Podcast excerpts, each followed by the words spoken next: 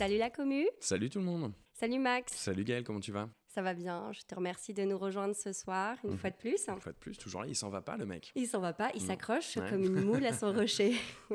On va parler d'anorgasmie. Tu connais Je connais, je connais le terme, ouais, qui est du coup le fait de ne pas euh, atteindre l'orgasme ou ne pas le connaître, Mm. mais qui pour autant ne veut pas dire qu'on ne prend pas de plaisir. C'est euh, un- très bien, euh, on va dire, résumé. Effectivement, je vais aller un peu plus dans le détail. Alors, on va parler d'anorgasmie féminine parce que ce soir, on va avoir une témoin qui va nous raconter euh, son expérience sur ce sujet-là. Je ne parle pas d'anéjaculation, hyper dur à dire, qui est euh, justement le, plutôt le point de, de ne pas avoir d'orgasme et d'éjaculation lorsque l'on est un homme. Ce qui arrive, Ah, il y a des hommes qui éjaculent. c'est rarissime. Ok. Mais appel à témoins, s'il y en a certains qui veulent témoigner sur ce sujet, je suis Ouais. preneuse. Et puis même si c'est un premier jet, enfin. J'adore. Ça commence très très bien.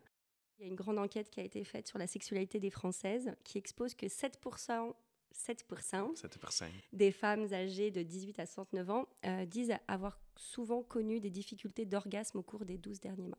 Il faut savoir, il y a plusieurs choses. Il y a le trouble de l'orgasme et euh, l'anorgasmie. Le trouble de l'orgasme, c'est la dysorgasmie.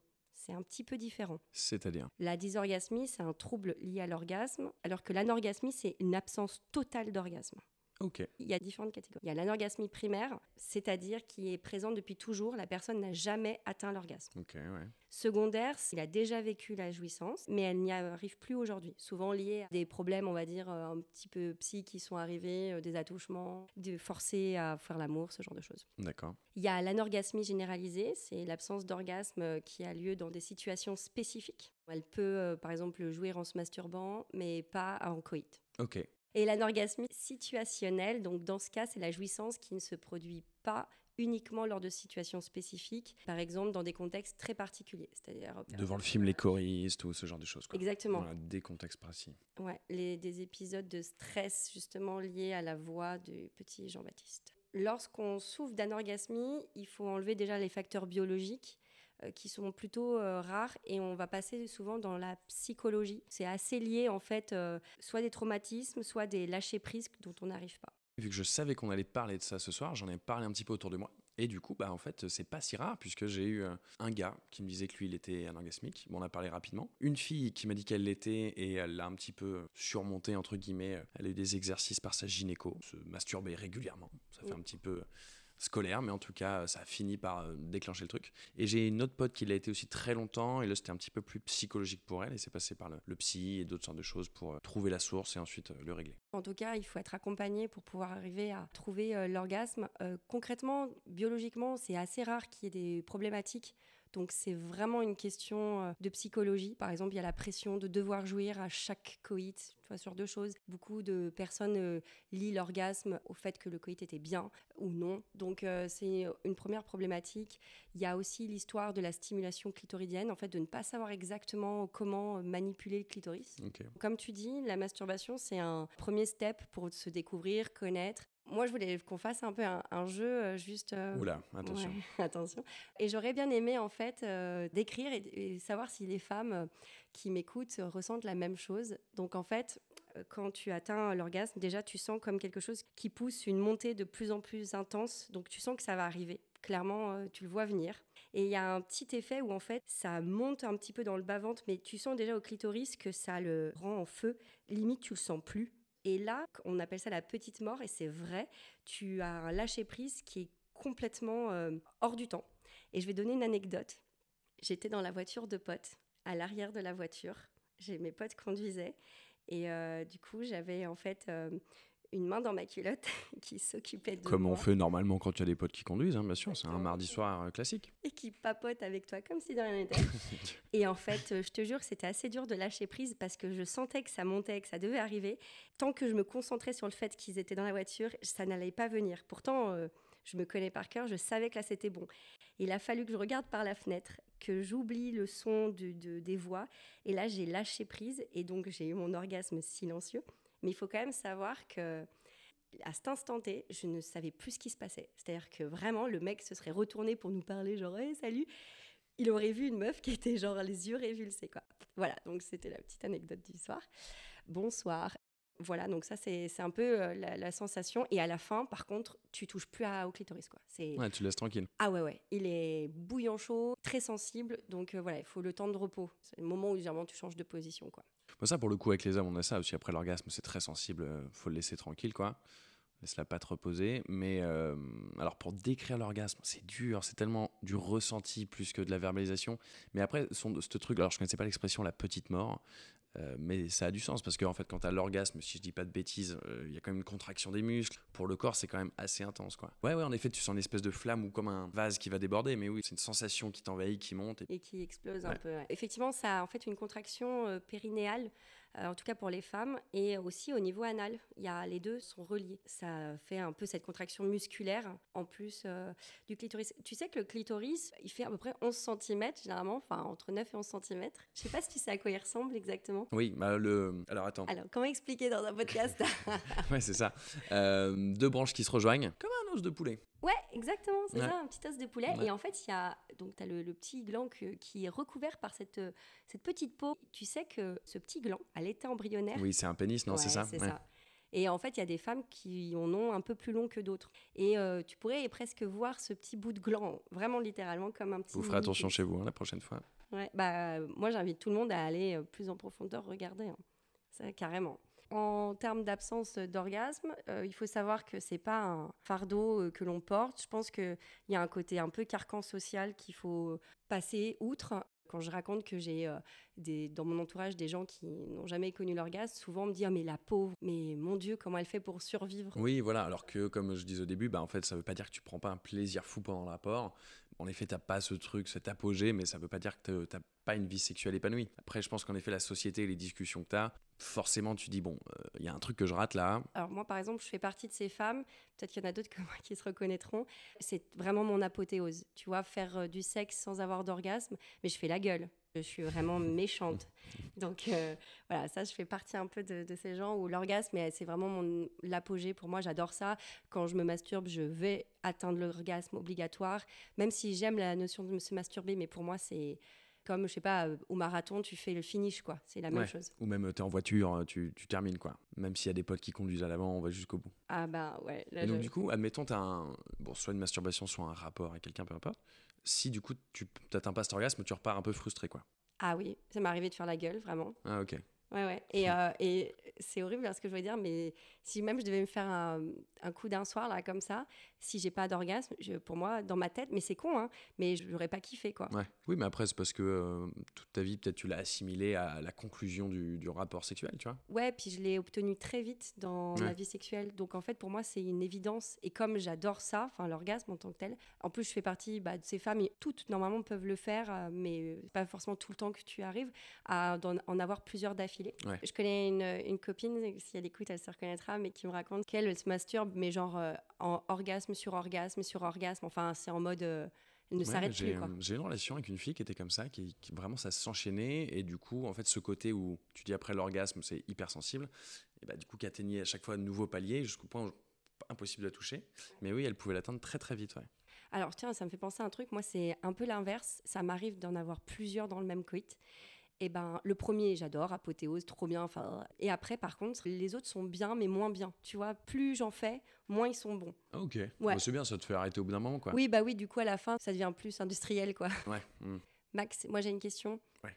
Si une meuf t'annonçait ou tu découvrais pendant le coït, d'ailleurs, tu me diras la- laquelle solution est la meilleure. Tu découvres qu'elle a aucun orgasme et vous en parlez. Comment tu réagis en tant qu'homme? Le piège à pas tomber, c'est de tomber dans l'ego en mode ah bah dis donc, je te fais pas jouir, euh, machin truc. J'imagine que c'est pas facile à te dire, donc déjà il faut dire ah cool ok, et puis il faut, faut en parler calmement en fait. Est-ce que c'est un truc que la personne pense qu'elle peut changer, qu'elle veut changer euh, Mm. Quand t'es en couple et qu'on te dit un truc un peu perso comme ça, faut faire de son mieux pour pas le prendre personnellement et laisser ses émotions gérer le truc euh, et juste bah dire ok on en parle.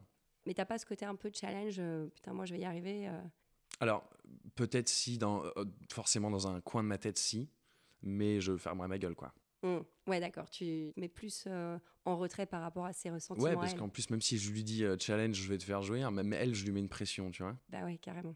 Ouais, c'est vrai. Puis même tu te mets une pression. Et je me mets grave une pression. Bah ouais. Mm. Et euh, du coup, est-ce que si tu passes vraiment au début c'est comme ça pas de problème vous rencontrez puis au bout d'un moment je sais pas ça va durer des mois et des mois un an deux ans il y a zéro orgasme tu arriverais à gérer euh, à long terme une relation Ah, comme c'est dur. En vrai, je sais pas. Je pense qu'il faut être dans la situation pour se rendre compte. Si elle est quand même satisfaite sans les orgasmes et que bah, elle te dit que sexuellement, euh, bah, elle est autant épanouie qu'elle peut l'être, bon, après pourquoi pas, tu vois? et tu préférais qu'elle euh, simule pas du coup? Ah oui, dans l'idéal, ouais, c'est mieux. ouais non mais je sais pas tu sais, Mm. peut-être que Non, j'aime pas parce que ça se sent après, il y a un côté vraiment. euh, non. ok non suffisait ça marche. Euh, Max bah du coup là on va accueillir Amandine qui est avec nous ce soir et qui va en fait euh, nous parler de son anorgasmie qui pour le coup si on reprend les petites euh, les petites catégories en fait en gros primaire. C'est-à-dire qu'elle n'a jamais atteint l'orgasme. Salut Amandine. Salut, Bonsoir. comment ça va? Très bien, merci. Et vous deux? Bah ça va. Ça va pas mal. Max ouais. il n'arrête pas de bouger sur sa chaise J'ai la grince. Elle grince, tu l'entends? Amandine, t'entends ma chaise grincer? Non, ça va. Ah, Est-ce que tu vous, les milliers d'auditeurs, vous les entendez aussi, ces chaises grincer Les millions Les d'auditeurs. millions Des d'auditeurs. Mais vous rigolez. On est bientôt au milliard. Mais bien sûr, True Story, on est bientôt aux 1000 quand même. Oh, c'est vrai Et- Bah oui. Nice. Merci tout le monde, merci la commu. Amandine, ça fait plaisir de te recevoir. Bon, un sujet qui est quand même sérieux. Enfin, nous, on discute, on est là à se faire les crâneurs parce qu'on raconte nos petits, euh, petites fusées internes. Voilà, hein, Pépouze. Et, euh, et toi, alors raconte-nous, t'as quel âge déjà? J'ai 33 ans. Passé. Et demi, mais je sais pas si on- ça, ça compte, mais euh, Trop mignon. Ouais, 33 ans, 3 quarts, on peut dire, ouais, bien sûr. on en est qu'à la demi. Mais... C'était quand, là, ta première fois? Euh, J'avais 17 ans. Donc c'était à peu près, bah, c'est- je suis presque la- au double. euh, du coup, ça fait presque à 17 ans, un peu de choses près. Ça s'est bien passé ou pas? Pas du tout. Ah, ok. Tu veux en parler? Enfin, je dis ça à la personne qui vient au podcast, donc j'imagine que peut-être oui. Euh, les premières fois, franchement, faut pas rêver. Moi, j'ai pareil, ma première fois, je l'ai pas eu pas, Bah non ouais, ça semble quand même compliqué. ouais. Que ça m'a pas paniqué lors de la première, voire des premières fois de ne pas en avoir. C'est un peu plus tard dans ma vie que je me suis rendu compte que ça pouvait être un vrai trouble, entre guillemets, qui avait un nom déjà. Et à quel âge tu t'es dit, euh, ok, j'ai jamais eu d'orgasme Les premières années dans ma, dans ma vingtaine, je me disais, bon, bah, ça finira forcément par arriver, etc. C'est entre guillemets normal parce que bah, déjà, j'avais pas forcément de relation avec qui je sois restée suffisamment longtemps pour qu'on puisse se découvrir, etc. Machin. Je me disais, bon, c'était forcément là. Puis vers 25 ans, j'ai rencontré un partenaire avec lequel je suis restée quasiment 8 ans. Et là, je me suis dit qu'il y avait quand même un souci, mais en même temps, sexuellement, c'était pas l'éclate non plus. Et c'est vraiment sur le tard, ces dernières années-là, où je me suis rendu compte qu'en fait, il y avait peut-être un vrai sujet et que, et que c'était aussi quelque chose qu'on pouvait travailler du coup. Et t'en as parlé du coup avec, euh, avec cette personne? Mon ancien compagnon? Ouais. Ouais.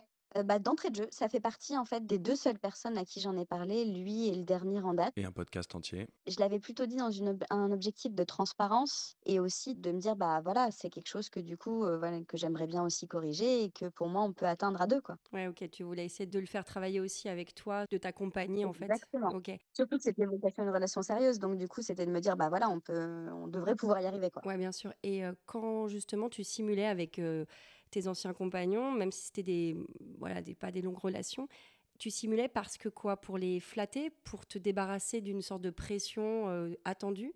Mmh, j'ai toujours aimé le sexe, donc c'était pas vraiment pour évacuer le sujet, mais effectivement, c'était plus un côté un peu pression sociale, dans le sens où j'avais pas forcément envie de les vexer, effectivement. Que bah, dans, dans l'idéal collectif, euh, c'est vrai que ça reste un, entre guillemets, la conclusion, euh, comme quelquefois la pénétration peut être considérée comme la conclusion d'un acte sexuel, et ben là, c'est vrai que ça reste un peu dans l'idéal collectif, euh, la conclusion un petit peu de la chose, et que bah, si on n'a pas eu d'orgasme euh, ou d'éjaculation, etc., bah, considère que l'acte est entre guillemets pas réussi. Et donc, du coup, c'était un petit peu dans une ob- un objectif de dire, bah ouais, comme ça, je les vexe pas, quoi. Et t'as déjà eu une- un rapport où après le mec te dit non, là tu simules, je le sens. Non, visiblement, je suis une bonne actrice, euh, c'est toujours passé de travers. Et, et comment tu, euh, tu simules quelque chose que t'as pas connu? Démonstration dans 3. Oui. 3, 2, 1. Non, mais en- enfin, tu simules, tu simules. En fait, euh, bah, comme vous l'avez précisé, anorgasmie ne veut pas dire euh, absence totale de plaisir.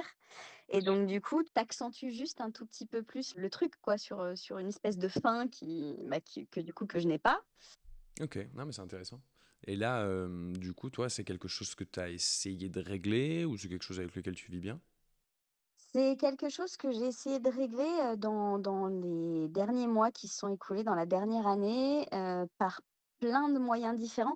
Déjà, c'est quelque chose que j'ai du coup essayé d'identifier aussi parce que parce qu'effectivement, les causes peuvent être multiples et et puis les renseignements sont quand même relativement compliqués à trouver sur le sujet et de comprendre le pourquoi du comment et et de savoir ce qui pouvait ce qui pouvait, «m'aider» entre guillemets à y arriver. J'ai eu quelques pistes, c'est pas encore conclu, hein, j'y suis toujours pas arrivée, mais en tout cas, il y a eu, il y a eu quelques améliorations, dirons-nous, Grâce à quoi? Il y avait déjà je me suis rendu compte, avec le dernier partenaire en date, par rapport au précédent, que sur les précédents, j'avais eu quand même potentiellement un vrai problème d'excitation ou en tout cas de synchronicité d'excitation. Et que, bah, clairement, ça jouait vraiment dans le sexe de manière générale et encore plus dans le le plaisir que j'y prenais et du coup, c'est vrai que là, pour le coup, le fait d'être extrêmement excitée joue beaucoup. Et puis après, il y a eu aussi, bah, toute une partie de découverte, personnelle, sur laquelle pourtant j'ai beau me masturber depuis très longtemps, je m'étais forcément penchée sur la question très précise de l'anatomie et de tout ce qui pouvait se faire et de différentes manières et puis puis voilà, le le fait de tester aussi différents accessoires, heu Il y en a certains d'accessoires qui t'ont fait un peu plus toucher du bout du doigt, si je peux me permettre? Oh ouais! Ouais! Joli. Le dernier, heu, le dernier en date, effectivement, j'ai investi récemment dans un womanizer. On devrait être payé par Womanizer parce qu'on n'arrête pas d'en parler. Je sais Hein. pas s'ils ont besoin de nous, en vrai, mais euh, en tout cas, oui, pour tous ceux qui écoutent euh, et qui n'ont jamais testé, c'est assez balèze. C'est un investissement, mais c'est un bon investissement. Ouais. Ça vaut quand même le coup. Effectivement, il m'a fait toucher du doigt deux, trois trucs. Après, ça m'a aussi permis de me conforter de ce qui marche et ce qui marche pas avec moi. En l'occurrence, bah, le womanizer pur, c'est juste euh, un appareil qui stimule du coup le clitoris. Et, et ça m'a fait me rendre compte que dans mon cas à moi, c'était pas suffisant, par exemple. Enfin, en tout cas, pas la stimulation externe. Que j'avais besoin aussi la plupart du temps d'être stimulée euh, de manière externe et, et interne. Sachant que, euh, si je peux rajouter un petit détail, mais nous, euh, quand on se masturbe, en fait, c'est pas genre juste tu touches le bout du gland. Je pense que ça doit être un peu pareil pour les hommes. Tu vas pas te tripoter le gland. Ce qui compte, c'est Il y la a peau plusieurs façons de qui faire. monte. Ouais, voilà. Il y a Mais- deux écoles. Non, j'en sais rien. Non, mais je, pe- je pense qu'il y a quand même un rapport avec, tu vois, toute la manipulation de la peau qui va et vient sur le gland. Et ben pour les femmes, un petit os juste au-dessus qui permet, enfin c'est un peu plus dur et en fait c'est un, je pense, un mouvement de d'aller vers le gland. En tout cas pour moi, ça fonctionne. Bah comme alors ça. après, en tout cas pour les hommes, parce que bon, le truc de la peau, évidemment, mais après, il y a beaucoup d'hommes qui n'ont pas cette peau, parce Mm. sont circoncis. Et en soi... euh, Ou qui ont perdu leur frein. Ou qui ont perdu J'ai leur frein, exactement, accident. Ou, ou je crois... Ouais, je vais sortir phimosis. Tu vois ce que c'est? Allez, non. Je crois que c'est ceux qui ont la peau trop serrée et ça s'infecte et du coup ils doivent se faire semi-circoncire ou circoncire. Et puis aussi, il y a aussi l'entrée du vagin qui peut être pas mal aussi. Mais je crois qu'on est toutes différentes. Je euh, pense, ouais, ouais, hein. En tout cas, il y a une chose est sûre, c'est que vraiment l'orgasme, on l'atteint quand même de façon clitoridienne. Je crois que de toute façon, vaginal n'existe pas. Oui, dernières c'est quand ton clitoris euh, a un prolongement et les terminaisons nerveuses vont plus loin en fait euh, et qui se ressentent par le vagin. Mais en soi, à la base, ouais, c'est tout le monde est clitoridien. C'est la partie interne ou externe du clitoris, mais ça reste le clitoris Ouais, dans c'est tous ça. les cas. Après, tu as ce fameux point G qui est souvent dit à l'intérieur où tu ressens une sorte de contre la, euh, la paroi euh, externe, si on veut dire. Donc, c'est comme si tu faisais un crochet avec ton doigt vers le haut et tu touches. C'est un peu plus rugueux, effectivement. euh, j'ai bien testé, j'ai bien senti. Et ça donne une sensation quand même vraiment différente. Mais de là à dire, tu appuies sur un bouton et bim, bam, boum. Oui, non, c'est pas si simple. Ouais, Et c'est puis, pas euh, général. hein. comme tu disais, je sais pas si ça, ça que tu faisais euh, référence à Amandine, mais euh, ton partenaire avec qui il n'y a pas beaucoup d'excitation, moi je pense déjà il y a l'importance des, des préliminaires et puis même aussi peut-être de la séduction au quotidien qui peut créer un climat propice. Complètement. Alors, des préliminaires, il y en avait pourtant, mais je crois que vraiment, dans mon cas, ça se jouait vraiment sur l'aspect séduction et entretien du truc au quotidien. Et puis, bon, bah, ça, bah, pareil, tout, tout- chaque personne est différente, mais je sais que moi, c'est un- entre guillemets un mood qui s'entretient et qui, qui se développe. Et, et l'excitation aussi, le côté préparation du truc, le fait de s'envoyer des textos un petit peu chauds, ce genre de choses, ou de se dire des trucs, se préparer un peu psychologiquement, joue aussi beaucoup dans l'état d'esprit, euh, Mm. dans mon cas en en tout cas. Et est-ce que tu te fais aussi accompagner d'un point de vue euh, plus psychologique? J'ai éliminé tout ce qui était Mhm. physiologique. J'ai aussi fait checker bah, de manière gynécologique que, que tout était en place pour, euh, pour pouvoir y arriver. confirme, et on a donc, les du coup, radios. effectivement, il, il ne restait que les aspects un peu psychologiques de la chose. Et du coup, euh, plus, plus récemment, c'était ma dernière étape. J'ai démarré effectivement euh, un accompagnement sur un aspect psychologique euh, bah, pour des, pour des problèmes de lâcher prise, littéralement, parce que euh, dans, dans l'étape que tu décrivais justement, Gaëlle, tout à l'heure, du, du côté bah, monter un peu en puissance, etc. Et ben moi, en fait, euh, entre guillemets, au moment où j'atteins le plateau, bah ça s'arrête là, en fait, et ça redescend. Ah. J'aurais trop peur du coup que ça vienne d'un truc que j'ai peut-être pas envie de déterrer. Bah ouais, en fait, entre guillemets, je m'y suis pas attelée pendant des années parce que, parce que je pensais que ça viendrait naturellement. Ouais. Puis après, je me suis pas attelée parce que je prends quand même du plaisir et ça, entre guillemets, pouvait me satisfaire. Et puis à un moment donné où j'ai arrêté de me voiler la face, entre guillemets, j'ai vraiment eu envie de me confronter euh, au truc. Et si ça déterre certaines choses, bah tant pis, mais de toute façon, c'est que c'est que c'est des choses qui étaient à régler. Oui, donc, euh, exactement, très bien dit. Et puis surtout, c'est le genre de truc psychologique où si t'attends trop, ça va t'exploser à la tronche. Donc, comme tu disais tout à l'heure, plus on se met la pression, moins on y arrive. Il Ouais. y a aussi le côté un peu course au truc et faut, bah, le lâcher prise est aussi hyper important là-dedans. Et moi, je sais que c'est un problème que j'ai de manière assez générale dans ma vie. Donc, euh, C'est un accompagnement de sexothérapie, de psychothérapie, d'hypnothérapie. Alors, c'est un accompagnement d'hypnothérapie, effectivement, qui ne couvre pas du tout que ça. Quand je suis allée euh, consulter le praticien en question, j'ai mentionné l'anorgasmie et qui m'a assez rapidement identifié le côté problème de lâcher prise et de l'hyper-contrôle. Et qu'en fait, euh, en soi, l'anorgasmie pour le praticien en question n'est qu'une des conséquences multiples du problème de base.